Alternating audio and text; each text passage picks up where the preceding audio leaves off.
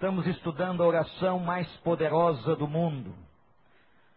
Uma série de mensagens na oração do Pai Nosso que está em Mateus capítulo 6, versículos de 9 a 13. Nós vamos mais uma vez orar esta oração. Temos sido tão abençoados e aprendido tantas coisas com esta oração que eu espero que você nunca mais ore o Pai Nosso de maneira mecânica, como uma reza.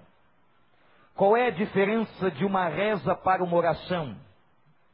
Não sei se você já teve a curiosidade de ir ao dicionário, mas reza é uma repetição. Quando eu estou rezando, eu estou repetindo palavras. Mas quando eu estou orando, eu estou travando um diálogo. Eu estou dizendo alguma coisa do fundo da minha alma. Eu estou contando para Deus e conversando com Deus como eu converso com qualquer pessoa. É por isso que a Bíblia nos estimula a que estejamos a Deus e possamos ir a Deus, estando na Sua presença, com orações e súplicas. Que você nunca mais faça oração do Pai Nosso como uma reza, mas que cada vez que você repetir esta oração modelo, você possa dar significado com o coração, que você possa ampliar esse diálogo com Deus, que você possa falar mais da sua vida, das suas necessidades, através desse modelo magnífico que é esta oração, que agora vamos recitar mais uma vez todos nós. Vocês orem assim, todos. Pai nosso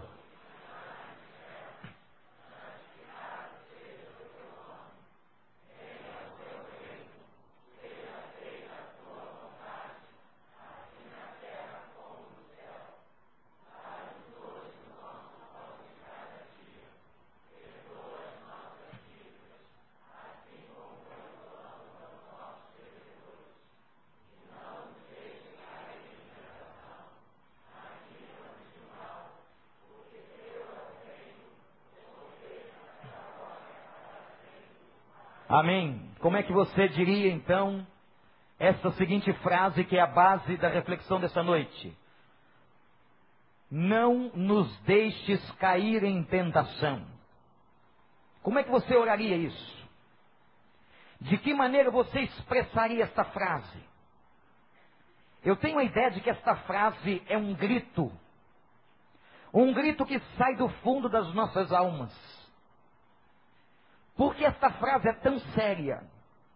Esta frase é tão importante que ela só pode ser expressada com um grito. Não é uma coisa simples, mas é uma súplica, é um clamor, é um pedido do coração onde nós estamos dizendo: Deus, não nos deixes cair em tentação. Deus, não nos deixes cair no sofrimento. Não nos deixe ser devorados pelo diabo. Não nos deixe, Senhor, sermos cercados pelo mal de uma tal forma que ele trague a nossa vida, a nossa casa, o nosso coração. Não nos deixes cair em tentação. Você já orou assim pela sua família? Você já orou assim pela sua esposa? Você já orou assim pelos seus filhos? Ó oh, Deus, não deixe o meu filho cair em tentação. Ó oh, Deus, não deixe o meu marido cair em tentação. Ó oh, Deus, não deixe a minha mulher cair em tentação. Você tem clamado a Deus desta forma. Você tem dado devido valor ao que é a tentação na vida de uma pessoa. Não nos deixes cair em tentação. Vamos repetir esta frase como se estivéssemos gritando a Deus. Vamos dizer isso agora de novo. Não. Se quando oramos, perdoa as nossas dívidas, estamos tratando do passado. Quando nós estamos orando, Senhor, não nos deixes cair em tentação, estamos tratando do futuro. A tentação que virá. E eu quero dizer a você que só há uma maneira de se enfrentar a tentação: é com Deus. Não há qualquer possibilidade de uma pessoa enfrentar a tentação sozinha. Vejamos aqui alguns pontos importantes sobre tentação. O que é a tentação? Há uma palavra grega que é a palavra teirasmos, que quando transliterada e traduzida, teirasmos é uma prova final. Interessante que não é como uma prova comum, é uma prova final, é uma prova última. Toda tentação é uma prova final. Já fez aquele exame final na escola? Aquela prova mais importante, aquela que vai aprovar você durante todo o ano e fazer você passar para o outro ano. Tentação é uma prova final. E o que está acontecendo na tentação? Eu estou na tentação sofrendo uma provocação. Toda tentação é uma provocação. E esta provocação tem um objetivo. Presta atenção no que o pastor vai dizer agora. Você está sendo provocado para a queda. Você está sendo provocado para cair. Para ter a sua integridade derrubada para ter a sua fidelidade destruída. Toda tentação vai levar a todos nós e tem o objetivo último de nos derrubar e de nos tirar da fidelidade para com o nosso Deus. E como já pregamos aqui uma vez, isto é completamente diferente de uma provação. Tentação é uma coisa, provação é outra coisa. E eu quero apenas sintetizar a diferença de uma coisa para outra, dizendo o seguinte: toda tentação tem por objetivo derrubar a sua vida, mas toda provação tem por objetivo dar crescimento à sua vida. Quando uma tentação chega até você, é para derrubar você. Mas quando Deus permite que você passe uma provação, o objetivo último de Deus é que você cresça para a honra e glória do nome do Senhor. Por isso que a Bíblia diz assim: regozijai-vos, alegrai-vos quando passardes por várias provações, porque a prova da vossa fé, quando provados estiveres no fogo, isto vos aperfeiçoará isso vai lapidar a nossa vida. Por mais difícil, por mais dura que seja a provação, Deus usa toda a provação para o nosso crescimento. É por isso que a Bíblia diz que todas as coisas cooperam para o bem daqueles que amam a Deus. Se você que entrou aqui hoje, meu irmão, minha irmã, meu amigo, está passando uma provação na sua vida, glorifique o Senhor, porque esta provação é uma oportunidade de você crescer na sua vida como pessoa e na sua vida espiritual. Você acredita nisso? Mas toda tentação quer derrubar você. Segunda coisa que quero falar sobre tentação. Todo homem é um ser tentável. Todo homem. E é claro que eu estou falando aqui no sentido genérico. Porque alguma mulher pode ter imaginado, então eu estou fora. Só quem passa tentação é homem. Não. Toda tentação e toda espécie de tentação vem a nós, seres humanos. Sabe por quê? Porque a nossa natureza foi violada. Nós somos inclinados ao pecado. Nossos desejos, nossas aspirações estão contaminadas. É como se todos nós estivéssemos prontos para receber a tentação. E todos somos tentados. Criança tentada, adolescente é tentado, jovem é tentado, adulto é tentado, idoso é tentado. E existem muitos tipos de tentação. Mas por que é que você está pensando no sexo? Por quê? Porque o sexo é a energia mais poderosa que corre no corpo. Existe uma coisa em nós chamada libido. É uma pulsão energética ligada à sexualidade humana. É bem verdade que há pessoas que têm mais e menos libido. É verdade. Mas todos nós sofremos tentação no campo da sexualidade. E quando a gente fala de tentação, não é uma questão de mente suja. É porque nós sabemos que essa energia vital e forte circula na nossa alma e toda vez que a gente ouve a palavra tentação, a gente liga com sexualidade.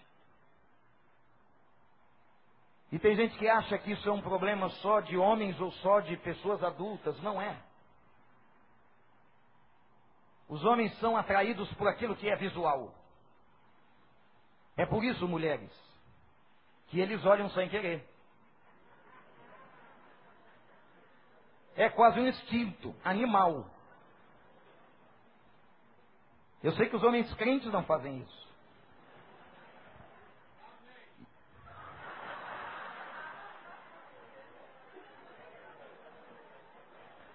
Ingresso tem se tornado um engraçadíssimo coadjuvante das minhas mensagens. E não pense que isso acaba na velhice, não. Isso permanece. Você sabe qual é a diferença do jovem e do velho olhando para uma mulher? A única diferença é que o jovem olha mais rápido e o velho olha mais devagar.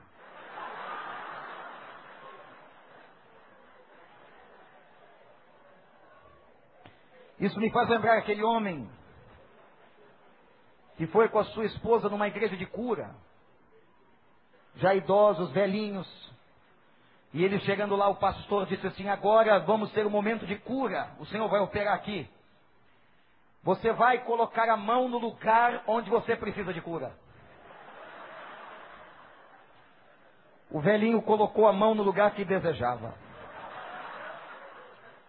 A velhinha não fechou bem o olho, abriu o olho, viu aquela cena, disse: Meu filho, perca as esperanças, porque ele está falando de cura e não de ressurreição.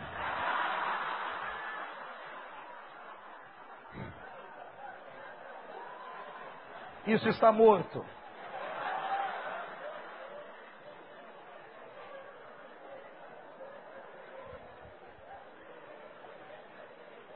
Por que, que vocês gostam tanto de histórias de sexo?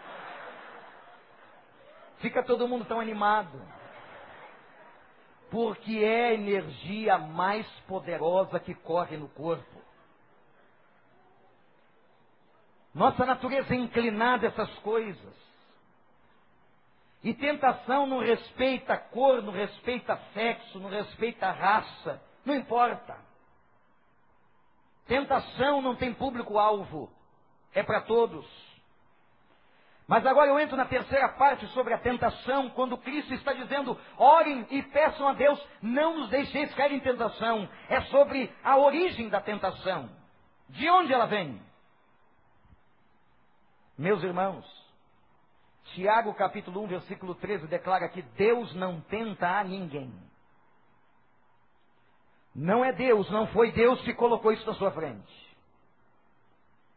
Senhor, por que, que o Senhor fez isso comigo e colocou isso na minha frente? Não. Deus não tenta ninguém. A Bíblia fala de duas origens da tentação. Anote. A primeira origem da tentação é a nossa própria cobiça.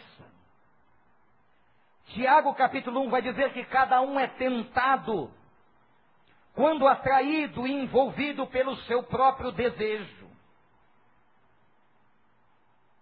Nós somos tentados e atraídos pela nossa própria carne. A primeira coisa que tenta você é você mesmo. E a segunda é o diabo. O problema é que nós queremos colocar a culpa somente no diabo. E nós esquecemos que nós somos carne.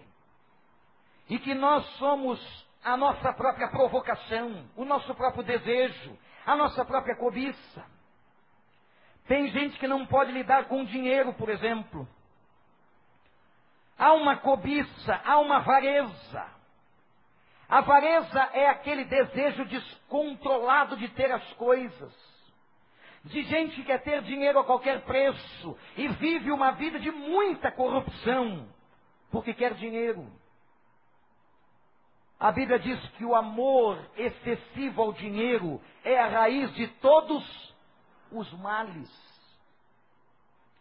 Meus irmãos, o que está acontecendo, essa notícia saiu esta semana, impactou o mundo. A França está ameaçando não ir às Olimpíadas da China.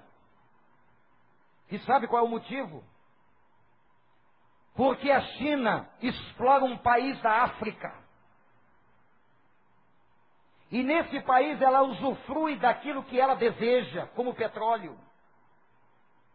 Mas ela alimenta dentro daquele país uma guerra brutal que mais de 200 mil mortos já produziu. E quando você olha uma reportagem dessa, você só entende uma coisa: o mundo está tão desgraçado que as pessoas só pensam no dinheiro. As pessoas só querem dinheiro, e dinheiro a qualquer preço. O dinheiro das sociedades contemporâneas. Eles vêm através de sangue, e sangue de muita gente. O pastor da primeira igreja batista de Bagdá, que esteve aqui, conversando em particular conosco, disse: Pastor, nós iraquianos não sabemos mais nada dos poços de petróleo do Iraque, estão todos dominados pelos Estados Unidos. O governo que agora entrou para tomar conta do Iraque está querendo saber quanto de petróleo, pelo menos quanto, está sendo tirado do Iraque e levado para a América do Norte. Não tenham dúvidas que a alimentação nojenta daquela guerra é por causa de dinheiro. É por causa de poderio que vidas e milhões de pessoas têm deitado seu sangue no chão. Esse mundo que nós estamos vivendo não é só a questão da sexualidade, mas o poder, o dinheiro e tantas outras coisas têm se tornado uma atração fatal, alguma coisa que tem destruído a vida das sociedades modernas. E agora vem uma pergunta muito difícil. Por quê? Por que, que Deus não impede que sejamos tentados? Se Ele sabe que a tentação é tão ruim, se Ele sabe que a tentação é tão destruidora, eu vou mais além. Quando Jesus foi tentado pelo diabo no deserto, a Bíblia, com a sua beleza e a sua sutileza, em Mateus capítulo 4, onde esse texto está descrito, ela diz que o Espírito de Deus conduziu Jesus até o deserto para que ele fosse tentado pelo diabo. Por que, que Deus não impede a tentação? Eu vou responder a você com a seguinte frase: Porque Deus sabe tirar da tentação um bem maior. Se Deus permite que sejamos tentados, é porque Ele sabe que a tentação pode trazer para a sua vida um grandíssimo benefício. A tentação é uma escola, a tentação é um treinamento. A tentação é um momento de crescimento na vida de um crente. Quando ele sabe tirar dela as oportunidades e aproveitar todas as chances que a tentação pode lhe trazer. A tentação é um exercício da fé. E eu quero que você raciocine comigo agora. Em Gálatas capítulo 5, a Bíblia fala do fruto do Espírito o fruto do Espírito que está no singular. E diz que o fruto do Espírito tem nove qualidades. Leia depois Gálatas capítulo 5 e você verá as nove qualidades do fruto do Espírito. Ora, por que, que Deus usa a tentação? Deus usa a tentação para fortalecer cada fruto do Espírito na sua vida. Quando é que você vai aprender a amar? Quando você for tentado a ter ódio. Quando é que você aprenderá a ser fiel? Quando você for tentado à infidelidade. Quando que você vai aprender a ter paz? Quando você for tentado ao desespero. A tentação é o antagonismo, a tentação é a maneira pela qual Deus está exercitando a nossa fé e Deus está aprimorando as nove qualidades do fruto do Espírito Santo sobre a vida de todos nós.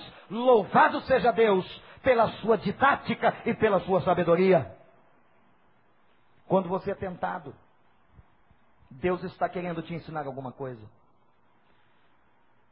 Quando for uma mulher que estiver tentando você, um homem que estiver tentando você, Deus está querendo fazer você aperfeiçoar a sua fidelidade. Quando o dinheiro está tentando você, Deus está querendo aprimorar o seu domínio próprio. Quando nós somos tentados em alguma área da nossa vida, é porque Deus está querendo fazer uma coisa maior. É por isso que Ele deixa a tentação vir. Tiremos, meus irmãos, da tentação toda a oportunidade. É assim que Deus lapida o caráter. É assim que Deus vai lapidando a minha vida e a sua vida. E certa vez, lendo um autor acerca da tentação, ele disse: a raiz de uma árvore fica mais forte quando o vento sopra contrário. Vocês viram a tempestade e os ventos de sexta-feira? Aqui no recreio, quem mora por lado de cá, faltou luz. O mar ficou revolto, o barulho era tremendo. Eu soube de gente que entregou o espírito a Deus. Disse, Senhor, não é possível o Senhor estar tá voltando. Outros acreditaram que era tsunami, que ia morrer mesmo. É nessa hora que todo valente confessa, não é, pastor Ronald? Quando vê a manifestação da natureza, algo magnífico.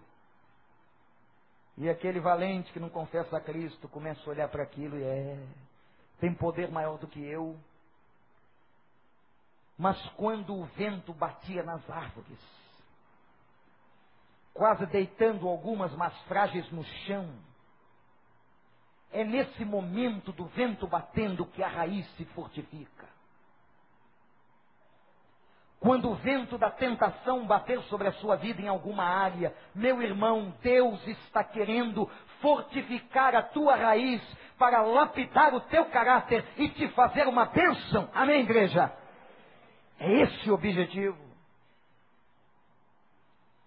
Quero falar uma quarta coisa sobre esse processo de tentação. Quando que a gente é tentado? Pastor, eu sempre sou tentado toda manhã, segunda-feira. Porque eu não quero trabalhar, quero dormir. E vem uma voz no meu ouvido assim: fica deitado. Para que você ganha tão pouco? Fica aí. A tentação não tem hora marcada. A tentação, ela aparece em qualquer momento. E agora temos aqui um engano. Quando imaginamos que a tentação só vem no momento de fraqueza. Não. A tentação veio sobre a vida de Jesus quando ele acabara de se batizar. Atenção a todos que foram batizados. Nós dizemos isso inclusive nas classes da igreja, de comunhão, de discipulado, que quando você se batiza, muito mais tentação virá sobre a sua vida. É agora que você vai ser tentado. E Deus permitirá a tentação para que você fortifique o seu caráter. Jesus estava 40 dias em, em jejum e oração, 40 dias. E quando terminou o período de jejum e oração, ele foi tentado pelo diabo como nunca. Portanto, não pense que é só em momento de fraqueza, não. Pelo contrário, é quanto mais consagrado você estiver a Deus, mais você será tentado, mas quanto mais venceres a tentação, mais abençoado você será. Agora, aquele crente que é pouco tentado, é aquele crente que, por exemplo, não tem aqui hoje. Aquele crente light, fuinha. Aquele crentinho, quase cretino vem à igreja, não quer nada com nada. Não lê Bíblia, não ora, não é dizimista, não participa, não se envolve na obra, assiste o culto, poxa, esse cara fala direitinho. Aquela igreja é legal. Tem uns pastores lá curiosos, o negócio lá. Um é gordinho, é magrinho, é pequenininho. Eu gosto do gordinho, não gosto do pequenininho, eu gosto do magrinho. Mas sobre vida cristã, o cara não sabe nada. É crente light. Você acha que Deus vai se preocupar com esse cara? Vai, mas o diabo não está nem aí. O diabo gosta de usurpar é crente que está consagrado. Esse cara que gosta de oração, esse cara perturba. Esse cara que faz vigília, esse cara que faz jejum, esse cara que lê esse tal de Bíblia, esse cara perturba o inferno. E é esse cara que o diabo vai tentar mais. Tem um ditado que diz que ninguém joga pedra em árvore que não tem fruto. É verdade. A gente só joga pedra para tirar o fruto da árvore que está frutificando. O diabo faz assim. E agora eu quero mostrar a você, num quinto momento dessa lição, qual é a estratégia que o diabo usa. Alguém já disse que o diabo é diabo porque é velho. Ele é astuto. Ele é antigo. Ele é mais forte que você. Domingo que vem pela manhã nós vamos estar falando sobre o mal sobre a origem do mal. E nós vamos falar um pouquinho como é que surgiu essa história de diabo. Não tenham medo, venham. Mas ele tem uma estratégia. E quando Jesus foi tentado no deserto, ele tentou Jesus. A Bíblia diz que Jesus estava na carne, Hebreus capítulo 4, versículo 15. Atenção, diz que Jesus foi tentado de todas as formas Jesus foi tentado através do dinheiro, Jesus foi tentado na sexualidade, Jesus foi tentado a ser infiel, Jesus foi tentado de toda maneira, mas graças a Deus que ele não cometeu pecado, sobre a tentação teve vitória e triunfou sobre a morte. Aleluia! Esse é o meu Jesus. É o seu? Então diga aleluia. Muito bem. Eu não gosto de crente que dorme no sermão. Tem alguém dormindo do seu lado aí? Qual foi a estratégia? Vejam que o diabo foi tentando a vida de Jesus. Temos pelo menos quatro citações do diabo tentando Jesus. A primeira foi depois do batismo. Depois ele usou a vida de Pedro. Por que, que o diabo, numa possessão rápida tomou a vida de Pedro, porque ainda não havia sido ministrado sobre Pedro o Espírito Santo. Atenção, olha aqui ponto doutrinário. Tem muito crente falando besteira, que crente fica possesso por demônio, não fica. O crente é templo do Espírito Santo de Deus. Os anjos do Senhor acampam ao redor daqueles que o temem, e onde está o Espírito Santo de Deus, o diabo não pode tomar desde o ministério do Espírito Santo instalado lá no, no livro de Atos, na experiência de Atos capítulo 2, quando Pedro foi batizado no Espírito Santo. Então, a partir daquele momento, Pedro não foi mais usado, mas houve um momento em que o diabo usou. A terceira citação do diabo sobre a vida de Jesus foi com Judas. Quando Judas foi beijá-lo e ele foi tentado a abandonar a sua missão, e depois, por fim, na quarta e última citação bíblica, o diabo aprontou um ataque furioso contra Jesus no Getsemane. O ataque era para derrubar Jesus, para Jesus não ir para a cruz, porque ele sabia que Jesus na cruz era sinônimo de vitória. Ele atormentou tanto a cabeça de Jesus, que Jesus entrou em agonia profunda, ele chegou a suar gotas de sangue. Ele chegou a pesar naquela hora que disse: Pai, se for possível, passa de mim este cálice. Mas ele teve força para dizer a frase mais importante: Mas seja feita a tua vontade. Ele se entregou à morte.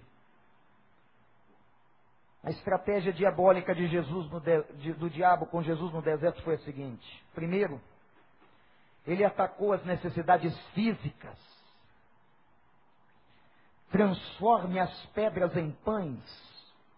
Você está em jejum há 40 dias. É assim que o diabo vai fazer com a tua vida. Você não está precisando de dinheiro, ele vai colocar dinheiro fácil. Você não está com a libido em alta, ele vai colocar alguma coisa com a sexualidade para você se estrepar. Para você entrar por caminho errado, estourar a tua vida. Ele vai pegar as suas necessidades físicas e ele vai colocar uma bandeja diante de você dizendo: toma. A segunda parte dessa estratégia, ele atacou a estima de Jesus. Jesus era ser humano. Qual ser humano que não quer ser grande? Qual ser humano que não quer crescer? E ele provoca Jesus no exibicionismo. E diz: pula do pináculo do templo. E quando você pular, e ele inclusive usou um salmo, só que não recitou o salmo todo, é claro, o diabo sempre usa a Bíblia de forma deturpada. Cuidado. Cuidado, porque tem muitos demônios falando da Bíblia de forma deturpada no seu ouvido. Se joga daqui do pináculo, porque você pode dar ordem aos anjos, e os anjos de Deus vão te amparar. A segunda estratégia, ele vai tentar você a colocar a tua vida em exibicionismo, em prioridade, fazer você aparecer mais do que Jesus, do que todas as outras coisas. Ele vai provocar você. Não tendo vitória, ele foi para a terceira parte da estratégia. Ele tocou na ambição máxima do ser humano. O diabo chegou a dizer para Jesus: Tudo isso te darei Talvez estavam no alto de uma montanha no deserto e olhando os palácios de Herodes, a riqueza de Jerusalém. Tudo isso te darei se prostrado me adorares. Jesus disse: Não tentarás o Senhor teu Deus, afasta-se de mim. E a Bíblia declara que Jesus Cristo negou e venceu todas as estratégias do diabo. Meu irmão, minha irmã, quando Jesus venceu todas as estratégias do diabo, a mensagem que fica para nós é que eu e você, se quisermos, em Cristo Jesus, podemos vencer todas as tentações. Todas. Todas aquelas que querem jogar a tua vida no inferno. Todas aquelas que querem destruir a tua casa. Todas aquelas que querem destruir o teu corpo tem estratégias do inferno para destruir o teu próprio corpo. Mas em Cristo Jesus você pode vencer, e eu quero agora, nesse sexto momento, mostrar a vitória. E dizer o seguinte: a vitória vem do Senhor. O diabo existe. O diabo não é uma ficção do mal. O diabo é uma pessoa. É um ser existente. E se você não acredita no diabo, se quiser fazer um teste, prova. Mas eu não te aconselho a fazer isso. Não cutuque o inferno. Não brinque com o inferno. O diabo é um ser real. E um teólogo alemão chamado Calbart disse que o que mais um crente precisa fazer é se distanciar do diabo. Eu não tenho que invocá-lo, eu não tenho que brincar com ele e nem sequer fazer entrevista. Alguém um dia perguntou, pastor, vocês expulsam um demônio na igreja? Eu disse o seguinte: se ele aparecer, a gente expulsa. Mas ele não é convidado para o culto. Não está convidado. Aqui neste momento, estamos reunidos no nome de Jesus. E é este nome que nós pregamos, o nome sobre todo nome. É este Jesus que tem que ser honrado e não o diabo. Aqui nós pregamos Cristo e aquele que tem Cristo no coração não é tocado pelo diabo, declara o apóstolo João. Aleluia! Mas se porventura ele entrar aqui bêbado, enganado, será expulso pelo poder de Jesus, não pela nossa autoridade pastoral, porque eu não tenho força. Pastor Ronald não tem força, Pastor Sérgio não tem força, apesar de ser um pastor de peso pesado, não tem força. Eu já vi uma mulher possessa pelo demônio que pegou, ela tinha mais ou menos uns 40 e poucos quilos, era muito magra, ela pegou um banco de 3 metros e jogou na parede como se fosse um pedaço de uma bola de papel. Uma força descomunal Portanto, meus irmãos, aqui se glorifica Jesus. Aqui o nome pregado de Jesus, o tempo gasto é com louvor a Jesus. E se porventura aparecer um demônio desses, rampeiros, desinformado, será expulso. Pelo nome de Jesus. Amém, igreja? Mas creia que isso é real, não brinque com isso. Tem gente que tem medo de chutar macumba na esquina. É muito mais poderoso a força do diabo do que chutar macumba na esquina. É força do inferno. A Bíblia diz que se Deus não se apiedasse dos justos, ninguém se salvaria. Sabia disso? Se Deus não viesse no nosso auxílio, meus irmãos, nós seríamos consumidos. A Bíblia declara, inclusive, que Deus tem abreviado aqueles dias. Deus tem abreviado esses dias porque Ele sabe que os dias são maus. E por amor aos seus filhos, Deus tem abreviado esses dias.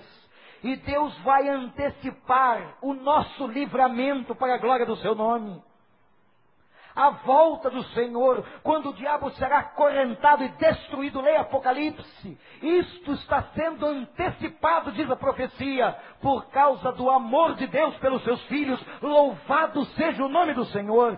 E ele vai colocar o diabo por escabelo dos seus pés e virará estrado, e ele está amarrado para sempre no nome do Senhor. Aleluia! Mas se você não tem um Espírito Santo, meu irmão, você está correndo um perigo, cara. Você está com a casa vazia. A Bíblia diz que o diabo gosta de lugares áridos.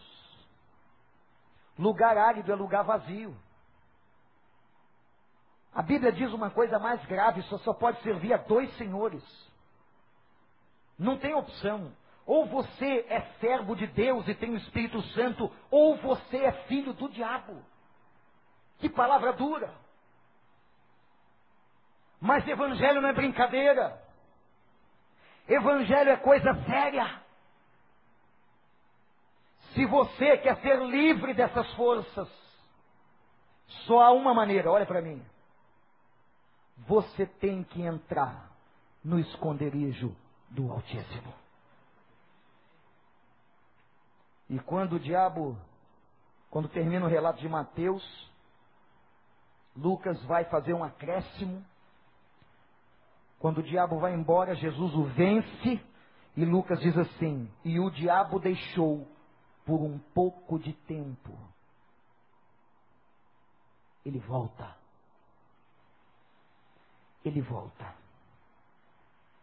Mas quando ele voltar, que ele ache a minha vida e a sua vida no esconderijo do Altíssimo.